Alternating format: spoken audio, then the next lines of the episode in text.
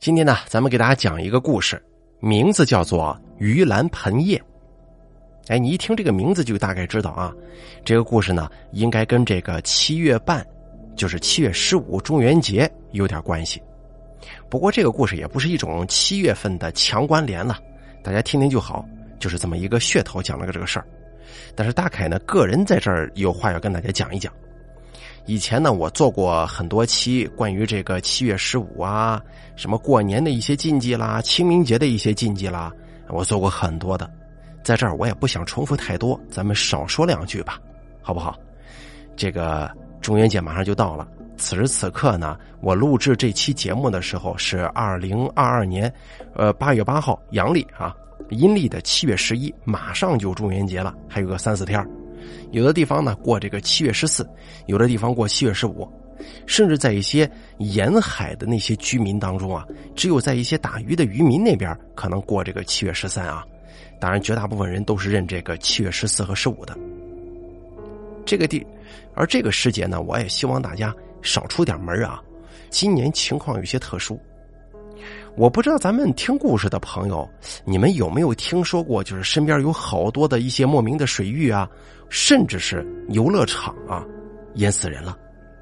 我不知道你们有没有发现，今年好像是格外的多呀。今年是壬寅虎年，在这个虎年犯太岁的朋友，你比方说现在的二零二二年，今年犯太岁的是四个：虎、蛇、猴、猪。今年又是一个壬寅虎年，壬水嘛，这是水虎啊。包括大概自己啊，也是在今年犯太岁的，所以说尽量要避免去一些陌生的水域纳凉啊、游泳啊或者怎么样。现在天正热着呢，甚至有些地方高达四十多度，可能很多朋友选择去游泳啊来消暑。这个我个人建议哈，一定要万万小心注意了啊！今年要避水的。前两天不是刚上新闻吗？我在发故事的这个最近啊。有俩学生，其中有一个还刚考上大学，海边让浪头一下子就卷进去了，俩小孩都没了。你看可不可怜，可不可惜呢？咱们绝大多数朋友啊，这个不管咱太岁不太岁的啊，咱不管这个呃犯不犯的，一定注意在一些陌生的水域万万注意安全，尤其是犯太岁的朋友。这个呢，就是大概在这个中元节的时候给大家提的一个醒吧。中元节，中元节这一整年的中间部分。它是一个影响力比较大的时期，因为这一整年开头弱，结尾弱，就中间强，所以说大家懂我说的什么意思就好。现在规定越来越严了啊，我有好多作品刚发上去，瞬间就被抽走了，呃，所以说大概不能说的太细了啊，大家能理解，可以听听以前的节目，具体在哪一期呢？你扒拉扒拉应该能找到的。那行，废话不多说了，我呢就给大家说一说今天这个叫做《盂兰盆叶》的故事，作者绿魔药。由大凯为您播讲。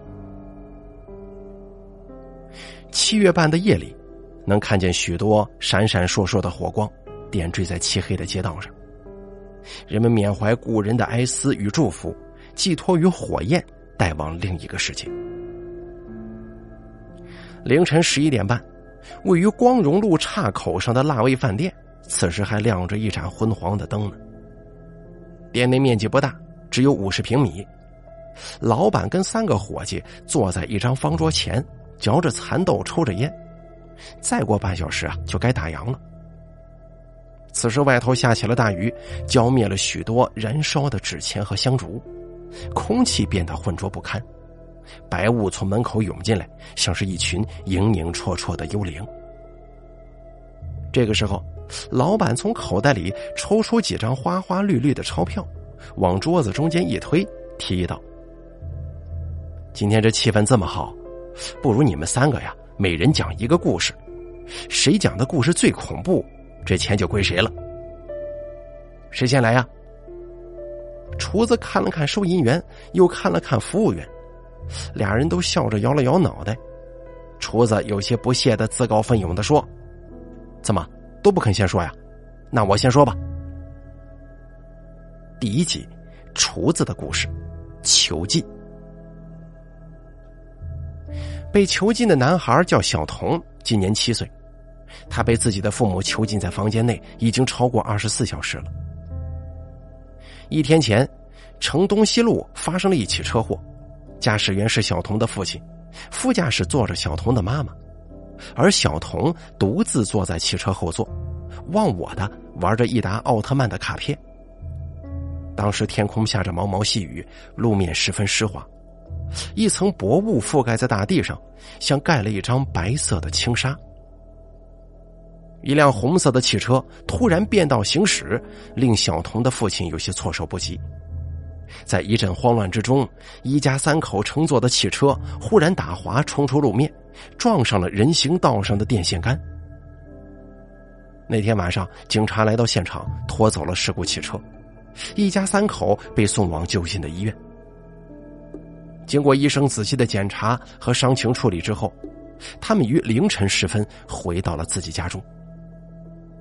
可是那天晚上，小童就察觉出了一丝诡异的气息。他的父母坐在的士上，一言不发的看着窗外的细雨，神情十分凝重，还时不时的扭过头来盯着他看，令他感到十分诧异。事后回想起来，更让他觉得毛骨悚然。回到家之后，父母把他独自留在客厅，然后他们匆匆返回了房间。没一会儿，小童就听见一声剧烈的摔门声，还有父母忽高忽低的争吵声。小童实在是太累了，他浑身感到疲惫不堪，懒得理会父母的反常行为，自己倒头睡在沙发上，骤然之间就进入了梦乡。当他睡醒之后，发现自己躺在房间的小床上。他本以为自己睡了很久的，此时应该到了早上。可睁开眼却才发现，房间内漆黑一片，没有一丝光亮，就又闭上眼睛接着睡了。又过了很久，他都无法再进入睡眠，就爬起来看了一眼书桌上的电子钟。电子钟上显示早上八点三十二分。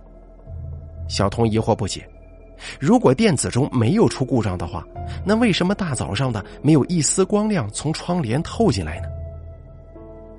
为了解开谜团，他跑到窗户边，将窗帘用力一拉，可仍旧没有光亮，只有几块厚实的木板牢固的钉在窗户上。小童惊讶的张开嘴巴，跟所有遇到困难的孩子一样，转身去寻找自己的父母。当他跑到门边拧动门把手的时候，却发现房门也被反锁了。小童惊慌的敲打着房门，哭喊着，祈求父母放他出去。可他们却始终没有出现，仿佛人间蒸发一般。小童不理解父母的行为，他们为什么要把自己囚禁起来呢？当他稍微冷静下来之后，走到门边，将耳朵贴在门上，然后仔细的聆听外面的动静。令他感到绝望的是，父母并没有出门。小童还能听见他们在外面走来走去的声音，还能听见他们稀稀簌簌的说话声。他仔细回想昨晚的点点滴滴和父母的反常行为，总觉得他们有一种难以亲近的陌生感，仿佛像是变成了另外两个人一样。小童当时才七岁呀，很多事情他都无法理解，但是有一件事情他却十分坚信。那就是自己的父母很爱他，从小到大，父母甚至没有打骂过他一次，连一次都没有。可为什么一夜之间令他们变得如此狠心，把他囚禁在房间里呢？小童只想到一个答案，那就是此时在屋子里踱步私语的父母根本就不是他的真正父母，而是某个邪恶的东西假扮的。他怀疑昨天晚上的车祸，父母已经双双身亡。此时在外面摩拳擦掌的男女，只不过是两个狡猾的邪灵恶魔。一想到这儿，小童就感到伤心不已，恐惧也再次如同决堤之水，将他淹没其中。时间一分一秒的流逝，小童看了一眼电子钟，时间显示下午十四点四十分。他的父母仍旧在门外徘徊，仿佛在商量斟酌某件邪恶的计划。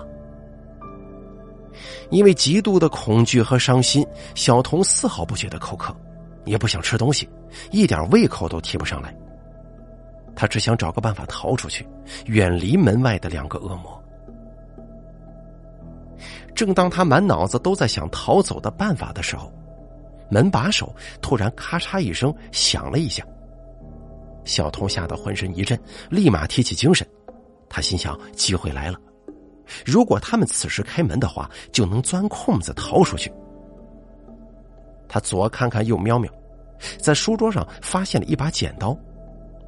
他冲过去抓起剪刀，靠在门边的墙壁上，忐忑不安的听着门外的动静。这个时候，门把手又响了一声，房门缓缓的张开了一条口子。当门外的人小心翼翼的推开房门之后，一把锋利的剪刀狠狠的从门边的墙壁旁捅过来了。在一条白皙的手臂上划开了一道又深又长的血口子。一个女人惨叫了一声，她发现房内的男孩从自己腋下钻了出去，消失在了走廊里。抓住他，快点啊！男人应声赶了过来，目露凶光的寻找男孩的身影，责备的对女人说：“你怎么能让他跑出来呢？简直笨死了！”女人厉声说道。我受伤了，这才没注意到他的。你可真是没用。男人沿着走廊过去寻找男孩的踪迹。屋子里同样是漆黑一片，走廊跟客厅都没有开灯，窗帘也被拉得死死的，仿佛一个阴暗的山洞。小童啊，男人忽然露出了笑容，和蔼的喊着：“小童，快出来！你怎么能伤害妈妈呢？”快出来吧，爸爸有一件非常重要的事情要跟你说。小童躲在厨房内，手里握着一把水果刀，根本不敢发出丝毫的响声。对于男人的哄骗，他也完全不相信。小童，你出来吧。女人走向客厅，跟在男人后面。妈妈不应该把你关起来，妈妈错了。你快出来，我去给你买好吃的啊。小童躲在黑暗当中，悲伤的哭了。他抵不过母亲的呼唤，就走出厨房，往客厅走去了。妈妈，我好害怕呀！你们为什么要把我关起来呢？他在厨房呢。女人的声音再次变得尖利又紧张。快拦住他，不要让他逃出去了。小童听到女人的喊叫，感到很愤怒。在那一刻，他十分肯定，这个女人根本就不是他的母亲，而是一个想要把他碎尸万段的恶魔。小童撞向客厅，举起水果刀，对准女人的腰部，狠狠的捅了进去。女人惨叫一声，跌倒在了地上。小童蹲在女人后背上，拔出水果刀，躲到了沙发后面。怎么了？当男人闻声赶来的时候，小童再次出击，将刀刺进了男人的喉咙。客厅里弥漫着一股腥甜的血味小童踩在年华的血泊上，差点摔倒。他看着那对恶魔躺在地上，痛苦的呻吟挣扎，心中感觉十分畅快。小童走到门边，握住门把手，打开了通往外界的防盗门。熟悉且温暖的阳光顿时把他包裹起来，世界再次变得丰富多彩了，不再是阴暗潮湿的黑暗。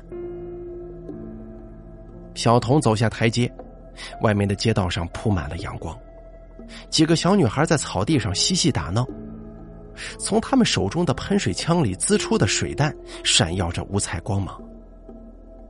他又回头看了一眼血泊中的男女，此时的他们已经不再动弹了。当他再次回过头，将视线转移到屋前的街道上的时候，阳光发生了某种诡异的变化。本应该是金黄色的光芒，此刻忽然变得血红血红的，像火一样在世界燃烧。同时间，他感到自己的身体也在燃烧，一股剧烈的灼烧感爬满全身，痛得他龇牙咧嘴，满地打滚。而那一刻，小童终于明白。那起车祸死的人是谁了？父母囚禁他是害怕阳光伤害他，他们是在保护他呀，只是来不及告诉他罢了。第二集，服务员的故事。雾。阿赞呐！中年妇女冲到儿子房间，上气不接下气的说：“工地包工头打电话过来，说出事儿了，你你去看看吧。”阿赞不耐烦的问道：“怎么，我爸出事了？不知道什么情况啊？他们说架子塌了，你爸手机没人接，就是担心出事儿嘛。你多打几个电话呗，说不定啊，他又去哪儿玩了，你又不是不知道他。”阿赞躺在床上，翻了个身，拿背对着自己的母亲。我给他打过了，没人接呀。母亲急得原地直跺脚，泪水从眼角滚滚而下。你快去看看吧，出事可怎么办呢？阿赞叹了口气，从床上跳了下来，恶狠狠的对母亲说：“他死了才好呢，每次喝醉都把你打个半死，你干嘛这么关心他呀？”行了，这事先不说。好歹是一家人，你不去我去，你去什么去啊？在家待着吧，外头这么大的雾，要是走丢了，我还得出去寻你呢。阿赞披上一件深蓝色的外套，打开门，走进了深秋夜晚的浓雾之中。到了以后啊，就打个电话回来啊。母亲担忧的倚在门边，凉风袭来，她缩着脖子目送儿子离开了。行，我知道了。你进去吧。陈赞立在浓雾当中，心中埋怨父亲。虽然父亲在工地收入高，却从来没见他怎么把钱往家里送过，而是经常赌博喝酒。现如今出了事儿，还得是这对苦命母子给他擦屁股。妈的，真是冻死了！阿赞气急败坏的咒骂着，小心翼翼的走进了浓雾。一眼望去，今天的夜晚如同一片虚无的世界，能见度不过一米左右。陈赞贴着一排矮屋行走，生怕自己远离熟悉的建筑之后会迷失方向。凭借往日对路况的记忆，他最终来到了父亲所在的工地。当他挤到那群救援人员的队伍当中的时候，赫然在地上一排尸体当中发现了父亲的身影。他一半欣喜一半悲伤的冲到父亲的尸体跟前，弯下腰仔细的确认了一下，眼前这个灰头土脸的中年男人的确是自己的父亲。一旁的包工头走到陈赞身旁，拍着他的肩膀，关切的说：“小陈，节哀呀，后期的赔偿我们一定会帮你争取到的。”起初在陈赞脸上流露出的哀思是真实存在的。可当他离开工地，在回家的路上的时候，仅存的一丝哀伤之情，也随着父亲的灵魂飘到了另一个国度。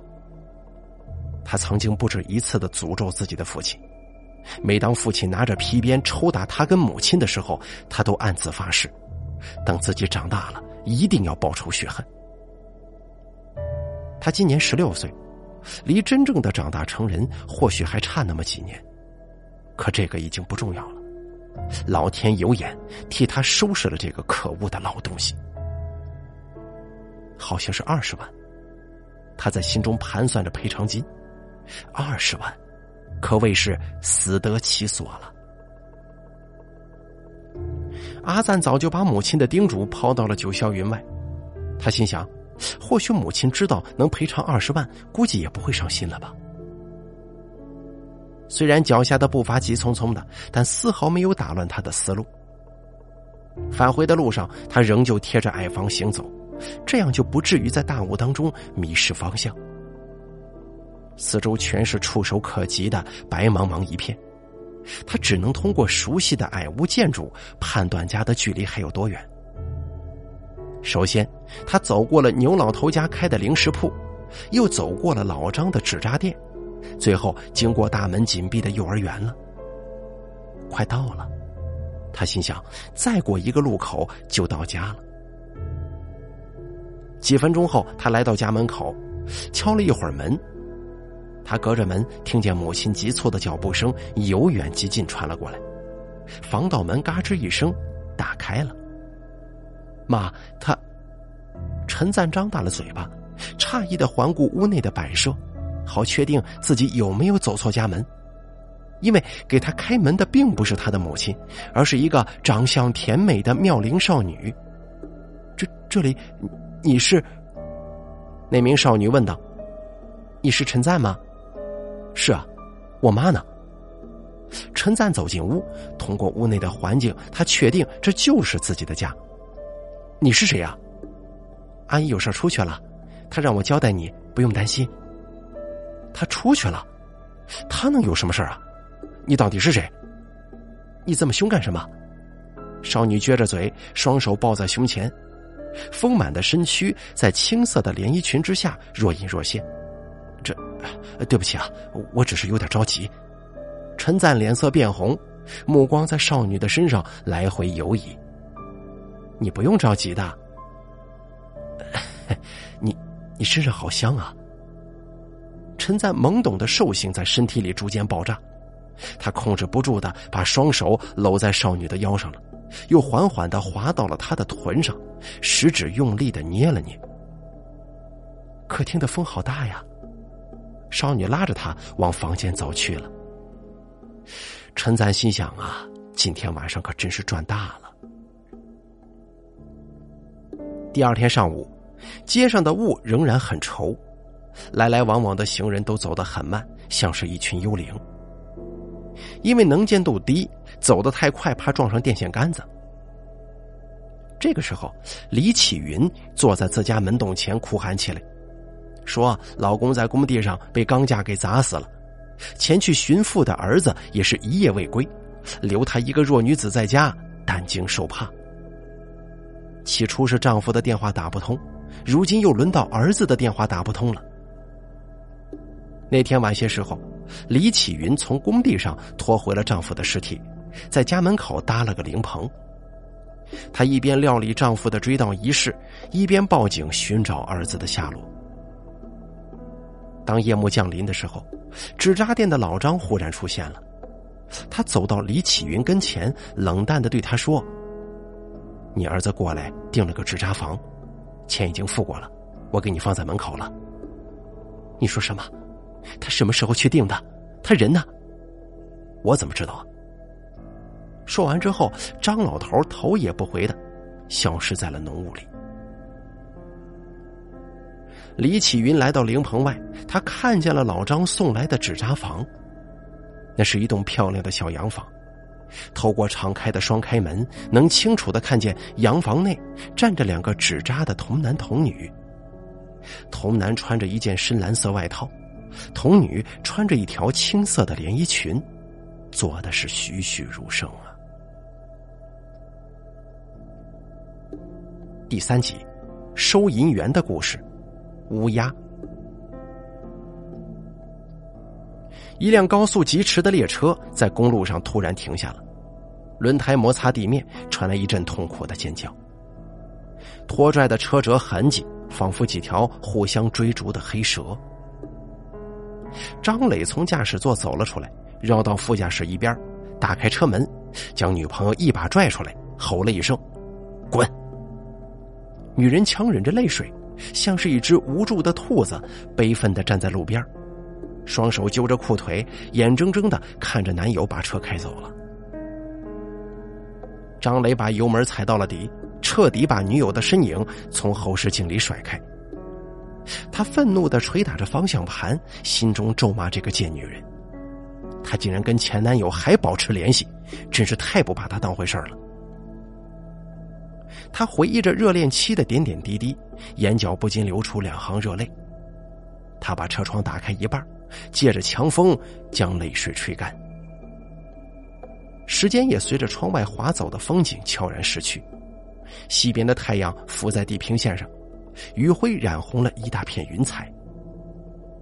可是，在这个时候，汽车忽然失去动力，停在了路中间。张磊走下车，打开前车盖，一股黑烟像是幽灵一般的窜了出来，把他的眼睛熏得都睁不开了。妈的！他狠狠的踢了一脚保险杠，真是祸不单行啊！好端端的汽车也跟他对着干了。他环顾四周。附近是一片了无人烟的荒地，目光所及之处见不到一处房屋建筑，像是到了另一个星球一样。此时的太阳一半已经落入土中，黑夜即将来临。张磊拿出手机，发现一格信号也没有，这可真是倒霉透顶了。晚上的气温开始骤降，待在车里实在是太冷了。他走下车活动了一会儿，期望能够遇上路过的车辆帮他一把。可是过了好几个钟头，没有任何车辆经过，他有些绝望，漫无目的的在公路上走了一会儿。忽然间，他看见远处一片麦田地里升起了一股炊烟，他欣喜的朝升起炊烟的方向走去。到了麦田地边缘的时候，他看见了一栋房子，一丝光亮从植物的枝叶之间透了出来，给张磊带来一丝希望。他小跑过去，发现这是一栋老旧的木房子，里头亮着灯，还时不时的传来电视机里的喧闹声。有人吗？张磊敲响了木门，能不能帮个忙啊？我车子抛锚了。木门发出咯吱一声响。门内站着一个老头，年纪大约七十岁上下，慈眉善目的笑着。叔啊，能借你手机用一下吗？我车抛锚了，手机没信号啊。张磊礼貌的对老头说：“啊，进来吧，外面冷。”老头后退两步，给年轻人腾出位置，然后朝屋内喊了一声：“老妈子，给客人倒杯热茶来。”从屋内走出个老妇人。年龄也不小了，银白色的头发在光芒之下闪闪发亮。他笑嘻嘻的说：“呀，来客人了，坐吧。呃，不用麻烦了，您手机能借我用一下吗？”没有手机，只有一台座机。老头指了指沙发旁的矮桌，上头放着一只大红色的老式座机，电话线打结，扭曲成一团。数字键盘上的字迹也变得模糊不清了。行，能用就行。张磊走到沙发旁坐下，一连打了好几个电话，却只能听到急促的嘟嘟声，根本就无人接听。好久没用了，可能又欠费了吧？老妇人从屋内走了出来，手中端着一杯热茶，雾气在杯口盘旋。张磊发现老妇人的手有些发抖。心想：人老了就这样，他自己奶奶就得过帕金森，手抖得更厉害。张磊感到一筹莫展，望着窗外的麦田地，叹了口气，心想：这两个老人是否会同情他，留他在此住一晚呢？老人们似乎也看懂了他的心思。老头看了看妻子，二人经过一番眼神交流，最后老妇人做主说道：“小伙子。”如果你不嫌弃的话，可以在沙发上将就一晚，明天早上再想办法吧。哦，我不嫌弃，只要你们不嫌弃我就行，我睡哪都成。张磊感激的站起身，恭敬的对二老点头弯腰，感谢，真是太感谢了。行啊，别客气了，谁还没个难处呢？老人回房睡觉之前，万般叮嘱张磊，客厅的门窗一定不能打开。张磊有些不理解，就询问原因。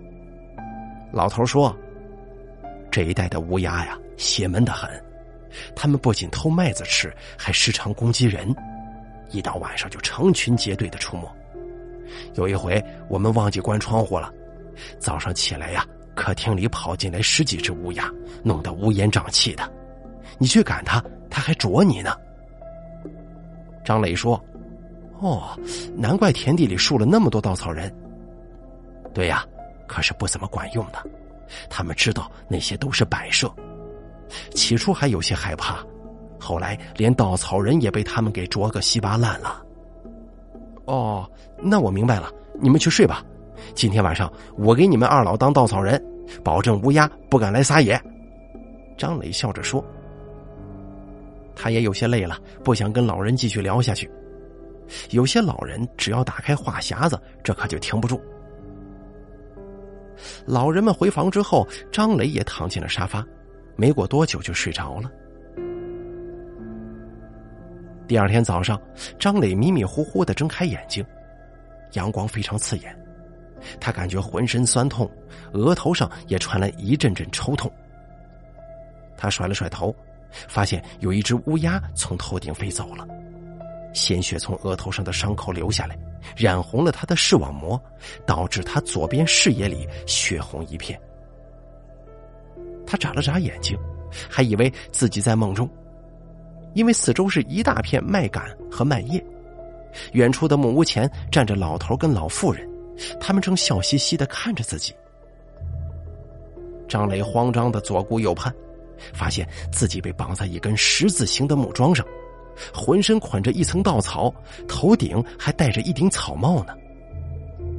他惊慌失措的大声叫喊起来：“你们两个老东西，快放我下来！”远处的木屋前，老头忽然对妻子说：“又多了个新稻草人，晚上啊就不怕乌鸦来捣乱了。”老妇人白了老头一眼。说道：“之前几个都被你养死了，这个你可得好好喂着，不然麦子迟早被乌鸦啃光的。”张磊喘着气，扭头看了一眼不远处的另一个稻草人，这才看清，那是一具干尸。第四集，打烊。伙计三人说完故事之后，老板满意的点了点头，可实在是为难的很呐。这三个故事都挺吓人的，始终难以决定到底谁是获胜者。这个时候，厨子机警的看了一眼门口，说道：“有客人到了。”老板松了口气，正色说：“行，先接客吧，待会儿再决胜负。”他话音刚落，从门口走进一对年轻的小情侣。男孩走在前头，牵着女孩的手，一脸坏笑的对女友说：“这里没人，让我亲一口呗。”女孩问道：“这这这是哪儿啊？太黑了，我害怕。”“哎呀，害怕什么？这里曾经是辣味饭店，我小时候经常来这边吃饭。后来起了一场大火，一切都烧没了，现在一直空着呢。”男孩抓住女孩的手，贪婪的吻了几口。难怪有股焦炭味儿，你真坏，手也太不老实了。怎么了？你摸我屁股？我没有啊。男孩把双手举在女孩面前，我手在这儿呢。这个时候，女孩不仅感觉屁股被人摸了，连胸口也被捏了一下。可男孩的手明明就在他的眼前呢。难道说？男孩一脸惊恐的盯着女孩。女孩尖叫着“有鬼”，冲出了废弃的饭店，男孩紧随其后。当他们逃到街上的时候，身后传来一阵男人的笑声，听得他们是毛骨悚然。七月半的夜里，雨停了，依然有许多居民走出家门，给另一个世界的人点燃了香烛与纸钱。好了。咱们本期故事啊，就给大家做到这儿了。感谢您的收听，咱们下期节目不见不散。